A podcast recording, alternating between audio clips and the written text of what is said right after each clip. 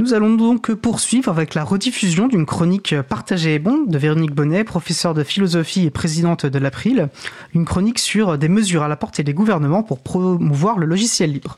Euh, enregistrée en mars 2020 par mon collègue Frédéric Couchet, et je précise à l'époque que, que Véronique était alors vice-présidente de l'association. On se retrouve dans une dizaine de minutes, toujours en direct sur causecommune.fm, la voix des possibles. Une lecture d'information et de mise en perspective de la philosophie GNU. C'est la chronique Partagée et bon de Véronique Bonnet, professeure de philosophie et vice-présidente de l'April.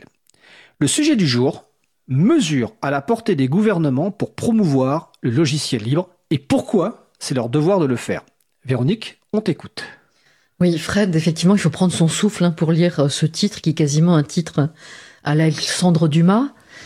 Euh, si j'avais à faire un commentaire de ce titre très long, euh, je dirais que il y a euh, de la part de Richard Stallman, l'auteur de ce texte, euh, la volonté de démontrer que si les gouvernements ayant à leur portée euh, des mesures ne les mettent pas en œuvre, alors il y a une faute morale, c'est-à-dire que les gouvernements ont le devoir de les adopter si ces mesures sont nécessaires dans le cadre du respect et des citoyens et des gouvernements eux-mêmes. Un gouvernement qui se respecte mettra en œuvre ces mesures. Alors ce texte, par conséquent, est beaucoup plus qu'un texte éthique, parce que éthique veut dire simplement avantageux, intéressant, qui obtient le maximum de gains avec un minimum de pertes. Ce n'est pas de cela qu'il s'agit. Euh, il s'agit d'un texte moral. Alors je dis bien moral et non pas moralisateur. C'est-à-dire que ce texte ne fait pas la leçon. Il est moral au sens où il rappelle que prendre des décisions pour d'autres humains impose des devoirs. Il s'agit de tout faire pour ne pas les nier comme humains. Il faut les respecter.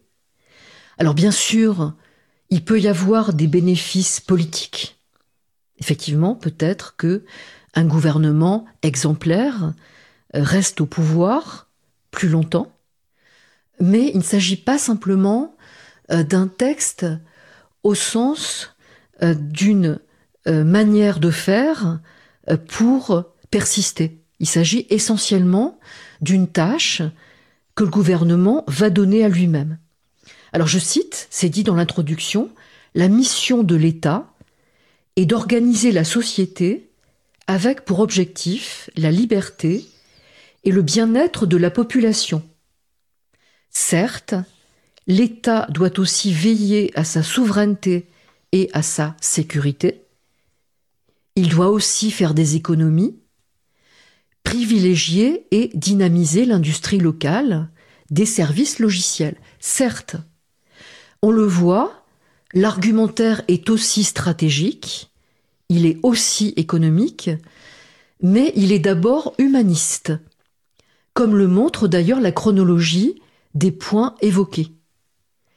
Richard Stallman part de la notion d'éducation. Autrement dit, euh, il pose que les relations de l'État avec le public doivent avoir en vue une souveraineté. Alors une souveraineté informatique, euh, une souveraineté écologique, c'est-à-dire qu'il faut éviter euh, ce qu'on appelle le gaspillage, le caractère non recyclable euh, de certains choix logiciels. Il y a bien des considérations d'optimisation. Il va évoquer la neutralité technologique des États pour d'ailleurs inviter à les dépasser. Alors, quelle teneur euh, de ce qui est proposé pour l'éducation? Pour la philosophie GNU, il s'agit de n'enseigner que le logiciel libre. Alors bien sûr, il y a un bénéfice secondaire qui n'est pas mince, euh, à savoir ceci garantit l'avenir politique d'une nation. Mais au-delà de ce bénéfice secondaire, il y a surtout le devenir autonome des individus. Voilà ce qui est indiqué. Enseigner un programme non libre revient à enseigner la dépendance, ce qui est contraire à la mission de l'école. Alors, partie de ce foyer qu'est l'émancipation, il y a un deuxième point qui examine cette fois les relations de l'État avec le public. Alors, on évoque des politiques publiques qui sont souvent cruciales. En effet, lorsqu'on utilise le logiciel libre, il y a des conséquences pour les individus et pour les organisations. Et donc il est très important de ne pas obliger les particuliers à utiliser un programme non libre. Sinon, ça veut dire qu'il y a une rupture d'égalité devant le service public. Euh, il se trouve que j'ai eu l'occasion d'en parler aux défenseurs des droits actuels, euh, qui est euh, très sensible à cette question de l'équité des citoyens devant l'État. Précisons que il s'agit de Jacques, Toubon. Il s'agit absolument de Jacques Toubon. D'où la proposition de ne distribuer que du logiciel libre y compris lorsqu'il s'agit de logiciels utilisés à l'école. Alors récemment, euh, il a été question hein, dans différentes tribunes de matériel distribué déjà prédéterminé euh, pour euh, aller vers du logiciel non libre. Il a été question aussi de sites web de l'État il serait fondamental d'y accéder seulement avec des logiciels libres. Bon, il se trouve, je donne un exemple, que comme enseignante, on m'a proposé d'utiliser un programme qui est Educarté. Educarté qui propose aux enseignants, pour leur classe, euh, de disposer des missions éducatives. Or, expérience amère, malheureuse, il se trouve qu'avec Educarté, euh, il faut utiliser Flash. Euh, ce à quoi je n'ai pas pu me résoudre. Donc j'ai écrit à Educarté euh, et mon courrier euh, est en attente de réponse. Pourquoi, par conséquent, proposer des formats et des protocoles libres? Non seulement les protocoles de communication, mais aussi les liseuses qui interviennent dans les bibliothèques, dans les établissements scolaires, sont encore à libérer. Il y a beaucoup de travail à faire pour y parvenir, euh, puisqu'il s'agit de libérer les ordinateurs des licences. Mais là encore, lorsque ce point est évoqué dans le texte, c'est la plupart du temps la vente liée qui prévaut. Donc ce n'est pas simplement une question d'argent.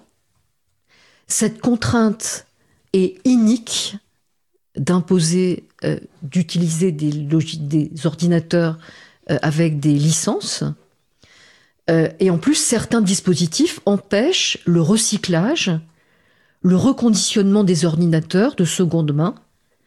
Et en ce sens, l'État doit se mobiliser pour parler d'indice de réparabilité, euh, pour parler de recyclage et de cohérence écologique.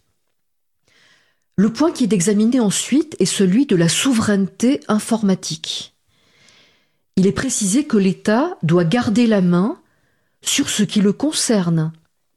Sinon, il est subordonné à des entités privées.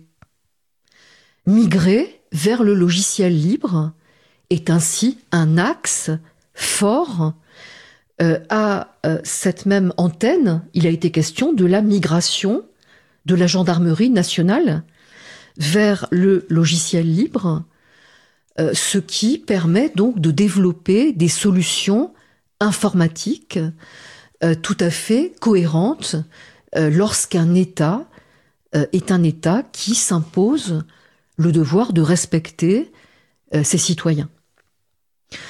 D'où, deuxième point, il se trouve que souveraineté informatique est traitée doublement.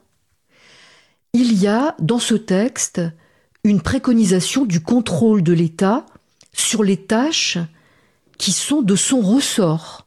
C'est-à-dire que l'État doit contrôler ses ordinateurs et euh, maîtriser si l'ordinateur euh, n'est pas euh, portable, le lien qui permet son utilisation. Il faut influencer, par conséquent, le développement du logiciel libre, ne surtout pas encourager le logiciel non libre. Il y a parfois des contrats étonnants euh, qui sont passés entre les États euh, et les GAFA. Alors, j'ai déjà parlé euh, tout à l'heure du gaspillage. Vous avez le rappel en fin de texte que les ordinateurs, pour ne pas être mis au rebut, doivent pouvoir être débloqués et, surtout ne pas être verrouillés euh, par des dispositifs qui euh, rendraient impossible l'installation d'un logiciel libre. Le dernier point est tout à fait inspirant euh, pour le professeur de philosophie que je suis, euh, puisque dans ce texte, on parle bien de neutralité technologique, mais on dépasse aussi cette expression. Je cite, Il est dit que l'État ne doit pas imposer de préférences arbitraires sur des choix techniques, mais pour autant, il ne doit pas être neutre au sens d'indifférent. L'État ne peut pas être indifférent. Je cite, Seuls ceux qui désirent mettre un pays sous leur joug pourraient suggérer que son gouvernement soit neutre en ce qui concerne sa souveraineté et la liberté de ses citoyens. Il y a des formes de neutralité euh, qui sont des formes euh, de refus de se pencher moralement euh, sur le respect des citoyens.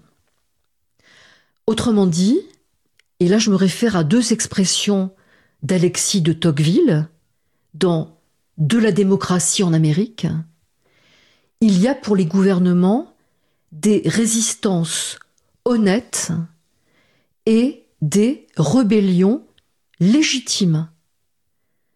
Et par exemple, l'April peut en être le vecteur. Eh bien, écoute, euh, merci Véronique. Je vais préciser que la gendarmerie nationale, ben, les gens qui veulent écouter le podcast, c'est l'émission du 3 septembre 2019, l'émission 34. Et pour euh, la partie gaspillage, recyclage, nous avons consacré une émission à la loi anti-gaspillage le 7 janvier 2020. C'est l'émission 48, donc que vous pouvez retrouver euh, sur april.org ou sur causecommune.fm. C'était la chronique Partagée et bon de Véronique Bonnet, professeure de philosophie et vice-présidente de l'April. Véronique, je te souhaite une belle fin de journée. Très belle journée à toi, Fred. Nous venons d'écouter la chronique partagée bon de Véronique Bonnet sur les mesures à la portée des gouvernements pour promouvoir le logiciel libre, enregistré en mars 2020. Vous retrouverez les références utiles sur la page consacrée à l'émission sur april.org.